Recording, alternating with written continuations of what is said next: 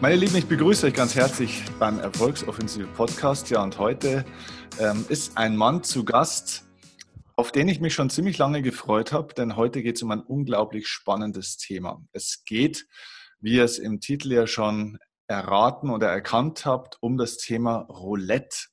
Aber eigentlich geht es gar nicht so sehr um Roulette, also um Glücksspiel, sondern es geht um die Prinzipien dahinter, um die geistigen Prinzipien, um die Erfolgsprinzipien. Was macht jemanden aus? Wie muss ein Mensch gestrickt sein? Was muss ein Mensch beachten, der tatsächlich von diesem Spiel leben kann und das schon seit ziemlich langer Zeit? Ähm, ich sage gleich eins vorab, ähm, das hier ist keine Aufforderung zum Glücksspiel jeglicher Art oder sonstiges.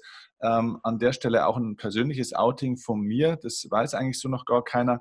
Ich bin seit über 15 Jahren ganz begeisterter Anhänger des Roulette-Spiels aus verschiedenen Gründen. Allerdings ähm, nicht aus irgendwelchen Gewinnerzielungsabsichten, sondern eher aus einem wissenschaftlichen Hintergrund sozusagen, weil ich die geistigen Prinzipien, die geistigen Gesetze wahnsinnig faszinierend findet, das wisst ihr ja. Und das Roulette ist ein ganz tolles Element, wie zum Beispiel auch der Tennissport und andere Beispiele, wo man das alles sehr gut an sich selbst austesten kann und mit äh, vielen Dingen auch lernen muss, klarzukommen. Und es hilft unglaublich fürs Leben. Aber nochmal für euch, ganz wichtig, äh, das hier ist jetzt nicht die Aufforderung, dass ihr in Zukunft jetzt ins Casino lauft und online oder offline Roulette spielt, sondern es geht hier wirklich darum zu erkennen, was ist die Mentalität von einem erfolgreichen, ja, eigentlich Glücksspieler. Und da haben wir heute einen Mann eingeladen, der das wie ja wahrscheinlich kein anderer, mindestens mal im deutschsprachigen Raum, auch aus der eigenen Erfahrung erzählen kann. Sein Name ist Georg Liebering.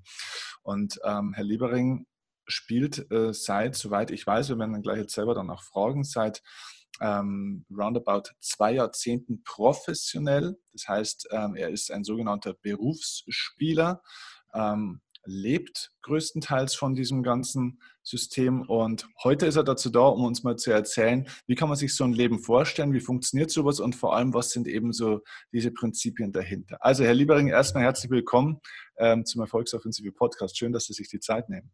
Ja, ich freue mich auch dabei zu sein. Wunderbar.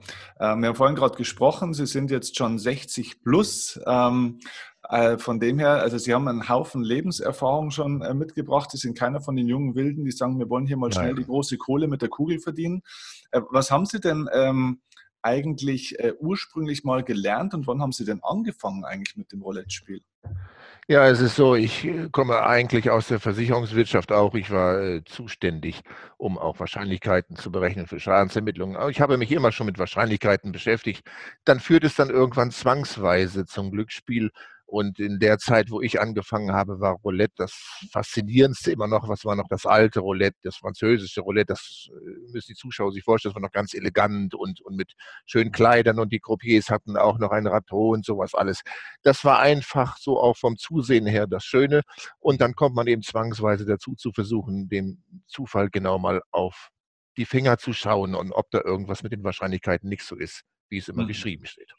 Ah, interessant. Okay. Und deswegen ist es auch Roulette geworden und jetzt nicht andere Glücksspielarten wie, was weiß ich, Blackjack oder, oder auch Poker fällt der, glaube ich, auch nach wie vor unter Glücksspiel. Ja, damals war Poker noch ziemlich unbekannt in Deutschland. Das ist dann erst später durch den Chris Moneymaker gekommen, als der die World Series gewonnen hat. Und Blackjack, naja, das war immer schon, das hatte immer so ein kleines Nebendasein. Die Tische haben erst abends geöffnet und so. Das Roulette war schon nachmittags um zwei verfügbar. Das ist ein großer Vorteil für jemanden, der kaum warten kann. Mhm, okay. Ähm, äh, wir sprechen jetzt hier von einem äh, Berufsspieler. Ähm, ich glaube, es gab in Deutschland einige, ähm, die das auch gemacht haben, aber tatsächlich gibt es in anderen Sportarten, also ich nenne das jetzt mal auch Sportart im Endeffekt, ne, weil es ist ja auch eine geistige Sportart irgendwo. Ja, allerdings. Aber, aber äh, Poker-Profis gibt es ja offenbar deutlich mehr als Roulette-Profis. Woran liegt das? Ja gut, beim, beim Pokern ist es etwas anderes. Beim Pokern spielt man ja nicht gegen das Casino, beim Pokern spielt man ja direkt gegen andere Menschen. Okay. Und wenn man in der Lage ist, die zu lesen, so wie das nennt, das heißt, äh, wenn sie anfangen zu schwitzen, immer dieselben stereotypischen Bewegungen machen bei bestimmten Karten, dann kann man sie tatsächlich lesen wie ein Buch und weiß dann ungefähr, was sie haben könnten. Das ist natürlich bei anderen Casinospielen völlig anders. Da spielt man quasi äh, gegen das Casino selber und nicht gegen andere Menschen. Das ist ein großer Unterschied. So ist es also beim, beim Pokern sehr, war es früher einfach, davon zu leben, jetzt auch nicht mehr, weil immer mehr Menschen immer gleich spielen. Und beim Blackjack waren es früher eben die Kartenzähler, die natürlich ähm, die Karten gezählt haben und dadurch einen Vorteil gegenüber der Bank hatten. Aber das geht heute auch nicht mehr, weil in, in, überall in Europa sind Mischmaschinen eingeführt worden, um dem ein Ende zu setzen. Mhm. Okay, interessant. Ähm, also wir kommen ja nachher gleich noch so ein bisschen auf die, auf die Hintergründe. Wie kann sowas überhaupt funktionieren, äh, mit Roulette professionell auch äh, über so lange Zeit, wie Sie es gemacht haben, Geld zu verdienen? Da gibt es ja auf der einen Seite ja immer so das, das klassische System auf der einen Seite, aber es gibt ja noch sehr, sehr viel mehr, was man beachten muss. Ähm, damit das Ganze auch wirklich funktionieren kann. Aber bevor wir vielleicht auf, auf den Inhalt kommen, was die Leute bestimmt auch interessiert und was mich selber auch sehr interessiert ist, wie kann man sich so ein Leben als äh, Berufsroulette-Spieler eigentlich vorstellen? Das heißt, wie, wie sieht sowas aus? Ähm, wann steht man da auf? Wann arbeitet man sozusagen auch? Ähm, wie oft spielt man denn da so und auch wie lange zum Beispiel? Ja, es ist also so, aufstehen, das ist immer sehr gut, wenn man gewonnen hat. Wenn man verliert, dann sind die Glieder wie aus Blei. Das ist also nicht nur beim Glücksspiel so, das ist wahrscheinlich auch im Sport so oder in der mhm. Politik. Immer wenn man eine Niederlage erlitten hat, ist man am nächsten Morgen wie geredet. Das ist tatsächlich so, das zieht sich die ganze Nacht durch. Es ist ganz einfach so, wenn man wenn man die Voraussetzungen hat, und die sind natürlich unfassbar schwer, äh, dann ist es eigentlich ein ganz gutes Leben, weil man als Berufsspieler nicht über eine Woche oder einen Monat oder zwei Monate schaut, sondern man schaut fast jährlich im, voraus. Man plant also immer für Jahr für Jahr und nicht Woche für Monat oder so etwas alles. Es gibt nichts kurzfristiges, weil man natürlich auch als Berufsspieler manchmal wochenlang nur Hiebe bekommen kann. Das ist einfach so. Man muss also ein unfassbar großes Kapital bereitstellen allein um diese psychologischen Irrwege gar nicht erst begehen zu müssen. Die meisten Menschen die ein, zwei, drei, vier Mal, besonders junge Menschen im Casino gewonnen haben, die schmeißen gleich ihren Job wirklich weg in Gedanken schon und meinen, jetzt, das ist ja so einfach, jetzt kann ich ja gleich Berufsspieler werden. Das große Problem bei mir ist aber auch, dass ich gesundheitlich leider nicht immer auf der Höhe bin. Jetzt auch durch das Alter bedingt und durch andere Umstände, so dass ich das ein bisschen einschränken muss. Dann kommt auch noch etwas dazu, man darf nicht jeden Tag spielen. Man muss also wirklich auch mindestens zwei, wenn nicht sogar drei Tage in der Woche haben, wo man überhaupt nicht spielt, wo man sich auch überhaupt nicht mit dem Thema beschäftigt, um auch eine mentale Distanz zu der ganzen Sache zu bekommen. Das ist ein ganz besonderer also das ist wirklich besonders wichtig. Das Wichtigste ist und bleibt die psychologische Voraussetzung und die Grundeinstellung. Wer natürlich zum Beispiel Beispiel äh, Angst vor dem Spiel hat, das gibt es auch. In den, in den Casinos gab es früher Herrschaften, die kamen hinein und dann gibt es auch eine Eintrittskarte, die kriegt man mhm. vorne am Tresen. Und die haben die Eintrittskarte schon wenige Sekunden, nachdem sie in den Spielsaal gegangen sind, sofort wieder zerrissen und in den Mülleimer reingeworfen, weil zu Hause die Familie gar nicht wissen darf, dass man spielt. Mhm. Sondern dann hat man natürlich auch, dann, das geht natürlich gar nicht. Wenn das Umfeld zu Hause gar nicht stimmt und glauben Sie mir, das ist sehr schwer, weil Glücksspiel allgemein ist immer noch verrucht. Da können Sie überall hinschauen. Das ist sehr schwer, da auch eine Partnerin zu finden oder eine Familie, die das erstmal akzeptiert. Später, wenn das Geld fließt, ist natürlich alles ganz einfach zu erklären. Aber in den Anfangsjahren ist das natürlich sehr, sehr schwer umzusetzen. Es ist alles eine psychologische Sache. Das mhm. Praktische im Casino, die Mathematik oder der Zufall, den zu beherrschen, ist natürlich auch wichtig, aber es ist und bleibt eine psychologische Sache. Und je kleiner die Erwartungen, je größer die Chance, dass man das auch übersteht. Mhm, okay. Ähm, aber das heißt jetzt nochmal am Tag durchschnittlich, wie lange haben Sie da im Durchschnitt immer so gespielt? Ungefähr gibt es da einen Mittelwert? Ja, in den, in den Anfangsjahren, wo es noch etwas schwierig war, da habe ich dann tatsächlich manchmal sechs, acht, wenn nicht zehn, sogar zwölf Stunden da gesessen mit Millimeterpapier und, und das wurde immer länger und vier, fünf Meter, habe dann sechs Stunden auf irgendwelche ähm, Angriffsmöglichkeiten gewartet, wo ich dachte, das ist etwas und das hat sich dann in ein paar Sekunden dann zerschlagen das Geld war weg.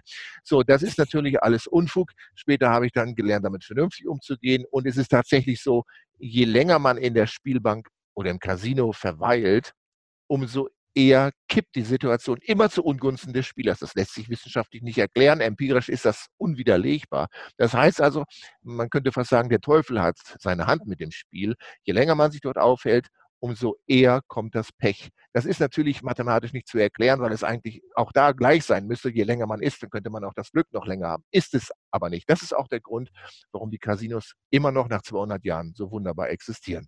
Mhm, interessant. Äh, ab wann oder wie, wie viele Jahre hat es gedauert? Weil ich glaube, Sie spielen ja äh, deutlich über 30 Jahre auch schon, habe ich mal irgendwo gelesen. ja. Ähm, äh, ab wann war der Punkt, wo Sie sagen, jetzt habe ich das Spiel im Großen und Ganzen so verstanden und kann es so kontrollieren, dass es in eine positive Richtung läuft, also dass man eben dann davon leben konnte. Also wie lange mussten Sie praktisch in die Schule gehen, wenn man so will? In die Schule des Zwölf? Jahre. Zwölf Zwölf Jahre. Jahre. Davon gab es die ersten sechs Jahre so viel Hiebe, dass es vielleicht gar nicht so schlecht war. Ich habe also wirklich alles ausprobiert.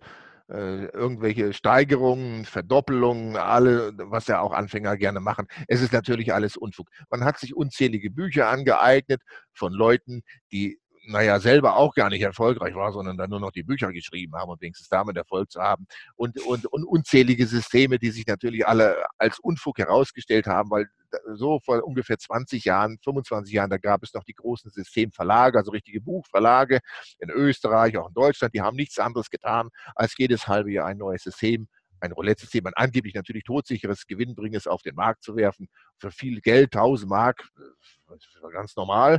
So, und um dann eben die eigenen Taschen damit wenigstens zu füllen. Natürlich habe ich auch viel davon gekauft, aber irgendwann bin ich dann dahinter gekommen, dass da irgendetwas mit im Spiel ist, was mit der Mathematik nichts zu tun hat, dass also das persönliche Glück und Unglück doch irgendwie alles beherrscht. Und das ist Mhm. ja auch letztendlich das Geheimnis des Roulettes, nicht nur des Roulettes, sondern auch des alltäglichen Lebens. Wir Roulette-Spieler nennen das die persönliche Permanenz. Mhm. Okay, sehr interessant. Äh, Das heißt, wenn Sie jetzt, äh, ich denke mal, heute sind Sie wahrscheinlich also wirklich ein erfahrener, richtig guter Spieler, wenn man das so, so sagen kann. Ja, das kann Äh, man sagen. Das he- heißt, wie viel äh, spielen Sie denn jetzt heute noch, wenn es die Gesundheit denn zulässt? Was ist Drei? Tage mindestens, manchmal sogar vier. Also drei, vier Tage In in der der Woche. Woche? Ja, Und Woche. dann an so einem Tag sind es dann eher zwei Stunden, drei Stunden, fünf Stunden oder Nein, was, ich höre bei drei Stunden höre ich heutzutage auch auf. Ah ja, okay. Mhm. Aber auch eben Gute. deswegen, weil die Erfahrung zeigt, je länger man spielt, desto unsicherer wird praktisch der Erfolg. Ja, deswegen. Und da ich mich an meine eigenen Regeln ja auch schon seit Jahrzehnten halte, die, die automatisch auch den Spieltag abbrechen, wann es noch am günstigsten ist, kommt das auch ungefähr mit der Zeit auch so ungefähr hin. Man kann, man kann sich das einteilen. Wichtig ist wirklich, dass man immer noch dann aufhört, wenn es auch mental noch gesund ist. Wenn man nämlich aufhört, wenn man mental angeschlagen ist, dann ist der nächste Spieltag schon im Eimer, weil man diese Bürde des Angeschlagenseins mit in die nächste Runde nimmt. Das ist wahrscheinlich auch bei Sportlern so. Wenn Mhm. die also angeschlagen vom, vom Feld gehen, dann ist der nächste Spieltag oder die nächste Disziplin oder wie auch immer dann schon auch schon negativ belastet. Das, das, Ja. man muss alles immer im Positiven beenden. Ja, und äh, jetzt nochmal zu diesem Tagesablauf, um das Ja, Thema äh, dann nochmal abzuschließen. Also das heißt, Sie, Sie wachen irgendwann auf praktisch, ja. ähm, sind entweder gut oder eher nicht so gut drauf. Man spielt eher dann abends äh, oder, oder eher untertags. Also heute ist ja alles anders. Durch Online-Casinos kann man ja praktisch 24 äh, Stunden am Tag eigentlich theoretisch spielen. Aber gibt es dazwischen auch eine Art von Training, die man dann macht? Ja, es ist so, es ist wahrscheinlich sogar am besten, wenn man sich, bevor man anfängt zu spielen, zum Beispiel am späten Nachmittag, so wie ich das in der Regel mache, oder am frühen Abend auch, dass man sich vorher gar nicht damit beschäftigt. Okay. Es ist viel wichtiger zu erkennen, wie der Tag bisher verlaufen ist. Wenn man also morgens aufsteht und man steht schon gleich mit dem linken Bein auf oder es fällt einem auch schon gleich die Brötchentüte runter oder das ist wirklich nur Kleinigkeit, aber das ist kein Witz, das ist tatsächlich so. Es läuft einfach alles auch schief oder man hatte Ärger oder man hat schlecht geschlafen oder man hatte Ärger mit den Nachbarn oder mit der Frau oder der Freundin oder wenn Leute berufstätig sind, man hat Ärger im Beruf und dergleichen oder man ist auch wirklich ein bisschen angeschlagen, krank, was man sonst gar nicht so ist auf einmal, Mhm. Dann spiele ich überhaupt nicht. Weil ich aus Erfahrung weiß von 20 Jahren, und das ist auch einer der großen Geheimnisse beim Glücksspiel, egal welches Spiel man spielt, dass wenn diese Faktoren da sind, das heißt also, wenn man Ärger hat, wenn man unzufrieden ist, schlecht geschlafen hat und so etwas, wenn man dann spielt, sind die Aussichten zu gewinnen viel, viel kleiner als an allen anderen Tagen. Man trägt also sozusagen dieses persönliche Pech im normalen Leben auch mit ins Casino. Und umgekehrt ist es übrigens auch genauso. Denn für, für viele Leute, die sich zum Beispiel, was weiß ich, auch eigentlich nur frei entfalten wollten oder positiver gestalten wollen, ihr Leben und dergleichen, die müssen wissen, dass das, was sich in einem Casino manifestiert, also dieses, dieses Glück und dieses Pech, dass es auch umgekehrt auch auf das Leben zurückschlägt. Das heißt also, man hat tatsächlich, wenn man schlecht geschlafen hat oder Ärger hat, dann hat man zum Beispiel auch bei einem Bewerbungsgespräch viel schlechtere Chancen. Man hat auch viel schlechtere Chancen, durch eine grüne Welle im Straßenverkehr zu kommen. Man hat auch viel schlechtere Chancen, eine Frau anzusprechen oder aus, aus, aus welchen Dingen auch immer man sich da etwas Positives vielleicht formt. Das sollte man wissen. Das fängt tatsächlich schon mit dem ersten Atemzug morgens an nach dem Aufwachen. Okay, also es hat so ein bisschen was mit dem, mit dem geistigen Resonanzprinzip wahrscheinlich zu tun, ne? aber da, da kommen wir, glaube ich, eh noch drauf jetzt dann nachher. Ähm, ja. Ist äh, da nicht auch die Gefahr, dass man schon langsam irgendwann mal ein bisschen fast abergläubisch wird, dass man sagt, um Gottes Willen, so jetzt hier ist mir wirklich die Brötchentüte schon runtergefallen, was heißt das jetzt für den Rest? Also macht man sich nicht irgendwann verrückt auch im Kopf? Ja, natürlich. Früher galt das natürlich alles als Spinnerei und als Esoterik und dergleichen. Natürlich, wenn jetzt einmal die Brötchentüte runterfällt, ist das doch natürlich kein Signal für großes Pech an diesem Tag. Das ist, das, das ist natürlich klar. Das ist ja dann schon eine Manie. Ich bin ganz sicher davon überzeugt. Also der Aberglaube zum Beispiel spielt im Glücksspiel eine große Rolle. Das ist ja auch der, der, der, der Grund, warum die, die, die 13 so viel belegt wird oder auch nicht belegt wird oder die 7 so hoch beim Roulette so hoch belegt wird, weil, weil die 7 ja auch als Glückszahl gilt und mhm. dergleichen. Das ist, ist natürlich natürlich ganz, ganz viel Aberglaube da drin. Davon muss man sich natürlich auch trennen. Also ein Signal reicht natürlich nicht. Aber wenn man schon nach drei, vier, fünf, sechs Stunden des Tages merkt, dass also vieles mehr schiefgelaufen ist als normal, dann weiß man, dass es kein guter Tag ist, um jetzt auch noch sein Geld zu investieren. Und diese, diese Signale sind ja nun wirklich einfach zu erkennen. Wenn man, wenn man jetzt den, den Menschen um 12 Uhr mittags fragt, nachdem er vier, fünf Stunden auf ist, wie der Tag bisher denn verlaufen ist, da gibt es ja nur drei Möglichkeiten, neutral, gut oder schlecht. Und wenn es eindeutig schlecht ist, mit, mit mehr als ein oder zwei Signalen, dann sollte man tunlichst nicht die Brieftasche aufmachen und dann noch ins Casino gehen. Hm, okay, sehr gut. Okay.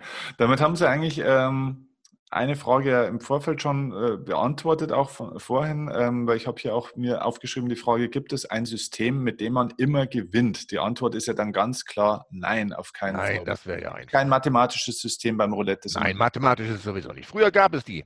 Früher gab es das Kesselgucken und die, und die Kesselfehler. Also früher waren die Kessel wirklich nicht in Ordnung, in Anführungszeichen. Der Zuhörer muss sich das so vorstellen, wenn, wenn dann die, die Temperatur fiel oder durch Abnutzung, da waren die Roulette-Kessel auf einmal nicht mehr so gleich geformt, in Anführungszeichen. Da gab es dann auf einmal in dem Kessel ein, zwei oder drei Zahlen, die dann auf einmal dominierten, wo die Kugel öfter reinfiel in diese Fächer, was sie eigentlich gar nicht sollte. Ich bin selber früher, wenn es zum Beispiel in der Spielbank in meiner Nähe ein schweres Gewitter gab, bin ich persönlich abends und wenn es abends um 11 war, noch hingefahren nach dem Gewitter, weil ich wusste, die Temperatur wird um 3, 4, 5 Grad auch im Spielsaal fallen und danach werden Zahlen im Kessel favorisiert sein für, für die restlichen Stunden des Spiels. Da habe ich wirklich manchmal noch ganz schön viel Geld mitverdient. Das ist heute alles nicht mehr möglich. Auch das Kessel gucken, wo Leute dann also am Kessel stehen und nachdem die Kugel abgedreht worden ist, dann die Runden zählen und, und ungefähr sagen können, in welchem Bereich die Kugel fallen wird. Das ist alles abgeschaltet worden, weil heute hat man nicht mehr so viel Zeit zu setzen und so weiter. Die Spielbanken haben natürlich sich dagegen gewehrt. Auch die Kessel sind heute alle aus einem Guss. Sie werden im Hintergrund überwacht durch Monitore. Nicht, wenn bei der kleinsten Unebenheit werden die sofort ausgetauscht und dergleichen. Also diese Sachen gehen heute gar nicht mehr. Heute geht tatsächlich nur noch das Jonglieren mit dem eigenen Glück und Unglück. Mhm, okay, gut, dann können wir mal so ein bisschen in die, in die Materie eintauchen. Also es gibt ja hier jetzt wirklich zwei Elemente. Einmal also die Psychologie dahinter, sage ich jetzt mal, da kommen wir nachher drauf. Aber auch wenn es kein mathematisches oder sonstiges System gibt, haben Sie ja vorhin trotzdem auch gesagt, es gibt natürlich schon gewisse Strategien, wie man, Sie haben das genannt, den Zufall beherrschen kann was heißt es, den Zufall beherrschen. Und ähm, Sie äh, brauchen jetzt hier nicht Ihr System natürlich erzählen, aber ähm, wie kann man sich das vorstellen? Was gibt es trotzdem für Möglichkeiten? Sie bedienen sich ja trotzdem irgendwo dem ein oder anderen System und strategischen Ansatz. Richtig. Also, den Zufall zu beherrschen heißt im Grunde genommen, das Glück zu lernen. Das Glück kann man tatsächlich lernen. Es ist mathematisch so, dass bei den Glücksspielen im Casino bis auf einen ganz kleinen Vorteil für die Bank mathematisch eigentlich alles 50-50 ist. So. Aber in der Realität ist das nicht so. In der Realität verlieren im Grunde genommen alle Spieler das Vielfache von dem, was eigentlich mathematisch vorgesehen ist. Das ist ein Phänomen, was schon immer existierte, worüber aber natürlich Theoretiker äh, nicht sprechen, weil sie natürlich auch keine empirischen Erfahrungen haben. Es ist nur die Casino-Boss in Las Vegas, sie sagen ganz offen, dass sie mit einem Vielfachen Profit des mathematischen Erwartungswertes rechnen. Das sagen die ganz offen. Und wenn das dann nicht eintritt, dann stimmt dann auch irgendetwas nicht. Das heißt also, das Pech ist von Natur aus, aus welchen Gründen auch immer, das weiß man nicht, das Pech ist von Natur aus wirklich stärker als das Glück. Das bedeutet auf der anderen Seite auch, und das stimmt ja auch, dass die Mehrzahl der Menschen auf diesem Planeten eher Pech haben als Glück. Denn wenn man wirklich mal die Menschen zusammenzählt, die jetzt wirklich ausgesprochen glücklich sind und zufrieden sind, ein wunderschönes Leben führen, und wenn man dann mal die ganze Erdbevölkerung nimmt, dann ist es ja wirklich nur ein kleines ein kleines Segment. Ist geballt irgendwie, ja. Mhm. Ja, natürlich ein ganz kleiner Bereich nur von Menschen, der das wirklich sagen kann. Der Rest lebt in Armut oder äh, was weiß ich, oder in Hunger oder eben nicht so reich oder am Existenzminimum. Und das ist ja auch nun Pech. Genau dasselbe spielt, spiegelt sich tatsächlich im Casino wieder. Das Pech ist außerordentlich viel stärker als Glück. Da waren wir schon seit 20 Jahren vorher auf meinem kostenlosen E-Book. Und äh, das muss man etwas zu seinen Gunsten drehen. Und das geht eben nur, indem man ein einziges Stilmittel nimmt was sozusagen die Achillesferse des Zufalls ist. Der Zufall, das muss man sich so vorstellen, der weiß ganz genau, wann sie spielen, in welchem Casino sie spielen, was sie wohin setzen und auch wenn sie zehn Jahre lang nicht spielen und wieder anfangen, das ist wie ein Computer, wie eine Festplatte, wird alles gespeichert ihr Leben lang. Das nennt man auch sozusagen die persönliche Permanenz. Also das ist sozusagen ihre eigene, lebenseigene Glücks- und Unglückskurve, die auch in ihr Privatleben hineinspiegelt. So, das Einzige, was der Zufall aber nicht weiß, ist, wie hoch man spielt. Dem Zufall ist das völlig egal, ob Sie jetzt äh, auf äh, irgendetwas 100 Euro setzen oder 2 Euro. Es geht dem Zufall nur darum, ob Sie Glück haben oder Pech, also ob Sie etwas treffen oder etwas nicht treffen. Mhm. So, und die einzige Achillesferse ist eben, das alles genau zu studieren, wie sozusagen die eigene persönliche Glücks- und Unglückskurve verläuft und den Zufall so viele, viele mögliche Verluste zu geben mit ganz kleinem Geld, und irgendwann dann die Gunst der Stunde zu nutzen, wenn sich das Blatt wendet und mit höheren Einsätzen dann die Glücksphase auszunutzen, die immer kürzer sein wird als die Pechphasen. Sie, aber man durch, die, durch den höheren Einsatz kann man dann etwas auf Dauer behalten. Man, man, man gibt dem Zufall also auch die Verluste, die unabwendbar sind, das ist auch ein Problem psychologisch. Die meisten Spieler können nicht begreifen, dass sie auch verlieren müssen. Aber wenn man bewusst verliert, also wenn ich spiele, dann verliere ich bewusst, aber mit kleinen Einsätzen und gewinne dann etwas mehr durch höhere Einsätze. Die, äh, die, die Glücksphasen sind zwar kürzer, aber durch die höheren Einsätze rentiert sich das tatsächlich finanziell. Das ist die einzige Achillesferse, den, den Zufall auszutricksen. Und, das, und der Zufall weiß auch ganz genau, ob sie real setzen, also mit echtem Geld, oder ob sie nur irgendwas auf ein Stück Papier krackeln, sozusagen vorhersagen. So wie Leute, die, die gar nicht effektiv Lotto spielen, sondern sich auf einen Zettel die Lottozahlen einfach nur aufschreiben und sagen, na mal gucken, ob es was geworden wäre. Der Zufall interessiert sich nicht für den Zettel, wo nur etwas aufgeschrieben ist, sondern für, nur für die Spieler, die tatsächlich den Zettel mit den Lottozahlen auch wirklich abgeben. Das kann man sich ungefähr so vorstellen. Also nur das wirklich gesetzte Geld, egal bei welchem Spiel, ist für den Zufall relevant. Und das ist die Achillesferse, dem Zufall Verluste zu geben, mit kleinem Geld und mit größerem Geld, wenn dann die Gunst der Stunde gekommen ist, die kurze Stunde, dann daraus Profit zu erschöpfen. Mhm, okay. Ich erzähle in meinen Seminaren gerne diesen, diesen Satz, äh, Erfolg entsteht oder Glück entsteht, wenn Gelegenheit auf Bereitschaft trifft.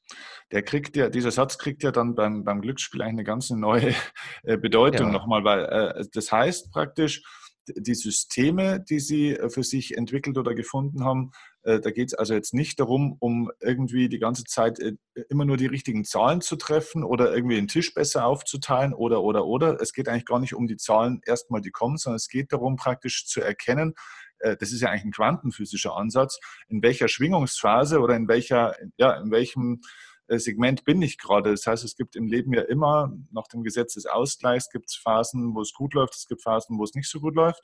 Und praktisch richtig. das System, wenn ich es richtig verstehe, ist praktisch dahingehend zu verstehen, dass man selbst messen oder erkennen kann, möglichst gut erkennen kann, in welcher Phase des Lebens bin ich denn gerade? Ist das richtig formuliert? Das ist richtig. Das ist richtig. Das ist genau richtig. Die haben ja auch den richtigen Punkt mit der Quantenphysik angesprochen. Diese, dieser Begriff der sogenannten persönlichen Permanenz, das persönliche Glück und Unglück, das ist ja, das ist ja inzwischen gilt das ja als anerkannt. Wie gesagt, früher wurde das verschrien oder als Spinnerei betrachtet. Dann gab ja. es äh, Leute, die haben gesagt, naja, alles, was ich auf ein Stück Papier schreibe in Gedanken, ist dann auch mein persönliches Glück und Unglück. Das ist natürlich alles nicht richtig. Aber ich bin seit ungefähr zwei Jahren bin ich der festen, felsenfesten Überzeugung, dass das persönliche Glück und Unglück wirklich aus der Quantenphysik herauskommt, weil es nämlich unfassbar bestraft wird. Es ist so, das sind Phänomene, die lassen sich nicht erklären. Das betrifft aber Hunderttausende von Spielern auf der Welt. Zum Beispiel, wenn ein Spieler stundenlang seine Lieblingszahlen, drei, vier, fünf, sechs Zahlen spielt und sie kommen nicht und sie kommen einfach nicht und das Geld ist alle und er ist noch nicht ganz aus dem Spielsaal raus, dann hört er, wie an allen Tischen seine Glückszahlen angesagt werden. Ja. Diese Phänomene, die treten immer wieder auf, so als ob der Zufall oder das Pech einen auch noch verhöhnt. Und wie gesagt, dieses Ausmaß ist so schlimm, dass man das wirklich nur noch Quanten, quantentechnisch erklären kann. Da bin ich also der festen Überzeugung. Das ist ja auch der Grund, warum man nur, wenn man irgendwo dabei ist, das ganze Spiel verändert. Wenn also dann sagen wir zehn Menschen an einem Spieltisch stehen, und Sie jetzt zum Beispiel würden einfach nur hineingehen und sich mit an den Spieltisch stellen, ohne was zu setzen, aber Sie stehen da einfach nur, dann verändern Sie auch das Spiel, nur durch Ihre schiere Existenz. Und wenn Sie dann nicht da wären, würde auch eine ganz andere Kugel fallen, weil Sie auch da nicht gewesen sind. Das ist natürlich auch von der normalen Physik zu erklären, weil wenn Sie da stehen, dann sieht der Croupier Sie und dreht vielleicht eine Tausendstel Sekunde später ab oder dergleichen. Aber durch Ihre schiere Existenz und das gilt auch dann für Online-Casinos. Also nur durch die schiere Existenz eines Spielers an seinem Computer verändert er das komplette ganze Spiel. Das, das, das ist heute äh, wohl die Ausgangslage, warum diese ganzen Sachen so kurios sind, warum diese Sachen so passieren, wie sie passieren. Und das ist auch wahrscheinlich die Erklärung, warum es auch im Privatleben so ist. Wenn man einmal Pech hat an einem Tag, dann läuft ja tatsächlich alles schief. Da gibt es ja auch keine rationale Erklärung für. Aber das wird genau dasselbe sein. Mhm, okay. Ja, da kommen ja eigentlich dann schon zwei, weil wir sind ja hier bei diesen ganzen Gesetzmäßigkeiten und geistigen Prinzipien dahinter, da kommen ja dann eigentlich jetzt schon zwei Faktoren zusammen, die wir bisher haben. Das erste ist dieser äh, eigentlich ein systemischer Ansatz, den Sie jetzt eigentlich genannt haben. Das heißt, auch wenn ein anderer Spieler zum Beispiel an den Tisch kommt oder wenn ich an einen anderen Tisch komme oder der Croupier wechselt oder, oder, oder, ähm, alles hat Einfluss aufs Gesamte. Das heißt, nichts ist isoliert zu betrachten, sondern alles hängt mit dem großen Ganzen zusammen. Egal, was ich tue, egal, was passiert, alles hat einen Einfluss und verändert. Auch kleine Dinge verändern große Dinge im Endeffekt. Ne? Und der, der, zweite Aspekt ist dieses, ja, wie man es in der Quantenphysik eben auch sagt und mittlerweile auch darstellen kann, ähm, das Leben funktioniert nicht in Teilchen, ähm, sondern in Wellen tatsächlich auch. Das ist ja eigentlich, glaube ich, der, der Unterschied auch zur normalen Physik, soweit ich das ja. äh, verstanden habe, wo wir früher gedacht haben, alles ist teilchenbasiert, warum Menschen ja auch teilweise auch heute noch immer einzelne Punkte betrachten und bewerten. Also zum Beispiel in der Betriebswirtschaft werden ja dann immer Zahlen angeschaut, wobei die Zahl ja gar nicht so viel aussagt, sondern eher der Prozess dahinter. Ähm, also alles ist eine Frage von, von Wellen und alles hat einen Einfluss praktisch auch auf diesen Verlauf der Wellen und auch vielleicht, wie lang sie sind wahrscheinlich. Ne? Ähm, und Ihr System hilft jetzt praktisch zu erkennen, wann ist eine Welle ab, also nicht wie, wie drehe ich die Welle um, das ist ja auch was, was viele machen, wo mein anderer Mentor Kurt ja immer sagt, Realität kannst du nicht verändern, Realität ist, weil, weil sie real ist. Das ja, heißt, das wenn stimmt. ich eine Welle habe, wo es abwärts geht, dann ist das so, sondern das System geht nicht darum, um die Realität zu verändern, sondern zu erkennen, okay, wann geht die Welle praktisch abwärts? Und dann gehe ich praktisch auf möglichst kleine Verluste und wann ist eine Möglichkeit, dass die Welle nach oben geht und dann gehe ich, dann ist dieser Punkt, jetzt ist die Gelegenheit da und jetzt muss ich die Bereitschaft haben, um diese Gelegenheit auch zu nutzen. Ist das, das ist genau erklärt? der entscheidende, das ist genau der entscheidende Punkt. Sie haben das richtig erklärt. Gerade beim, beim, beim Glücksspiel wird wirklich versucht, die Realität immer zu verändern. Das heißt also, man versucht, das Spiel an seine eigenen Erwartungen anzupassen, anstatt einfach sich der Realität hinzugeben und dann mal abzuwarten, wann der richtige Moment gekommen ist. Und, die, und diese Wellen existieren ja, aber sie werden tatsächlich auch wir haben richtig gesagt, durch alle Faktoren beeinflusst, durch denjenigen, der die Kugel dreht, durch den Spieltisch an sich, durch die Mitspieler. Aber was ganz prägnant ist, wenn Sie einen Pechvogel haben an Ihrem Tisch, egal ob Blackjack oder Roulette oder welches auch immer, dann werden sie auch nicht gewinnen können, egal auch mit dem besten System.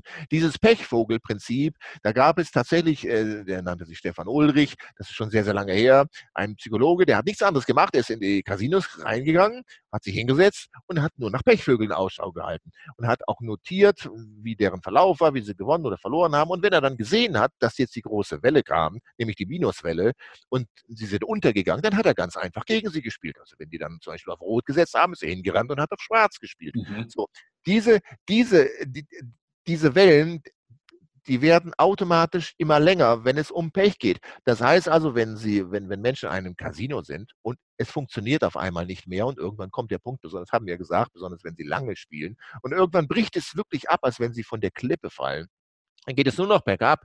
Diese Welle ist schier endlos. Da gibt es auch kein Kapital, was das noch retten kann.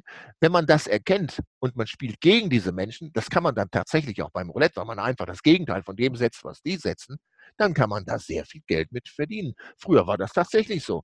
In, in der späten Stunde um ein Uhr nachts, sie schließen um zwei, so früher, so, dann hörte man auf einmal immer Scheine spielen schwarz, rief es dann durch den Spielsaal. Dann wusste man ganz genau, jemand hatte die Brieftasche aufgemacht und hatte keine Spielmarken, keine Jetons in der Hand, sondern hat alles verloren schon und hat noch ganz hastig das letzte Bargeld, was er hatte, aus der Brieftasche direkt auf den Spieltisch gelegt, was ja erlaubt ist. So in der Hoffnung, mit einem Schlag wieder alles zurückzugewinnen. Natürlich hat ein Pechvogel kaum eine Chance, dann mit, mit so einem Gewalteinsatz mit Bargeld, dann auch noch, wenn er sowieso nur noch Pech hatte, dann noch irgendwas zu gewinnen. Und wenn man klug war, ich habe das lange gemacht, habe ich dann auch einfach das Gegenteil gespielt und ich habe in der Mehrzahl der Fälle auch gewonnen. Diese Wellen sind, wie gesagt, immer existent, aber die negativen Wellen, jedenfalls beim Glücksspiel, sind tatsächlich länger und wenn sie einmal wirklich in, in Fahrt gekommen sind, dann finden sie quasi kein Ende mehr. Die Glückswellen sind immer ganz kurz. Warum auch immer. Mhm. Aber das äh, es ist einfach so. Und wenn man sich damit abfindet und sich damit arrangiert, dann hat man eine Chance. Solange man psychologisch, wie Sie sagen,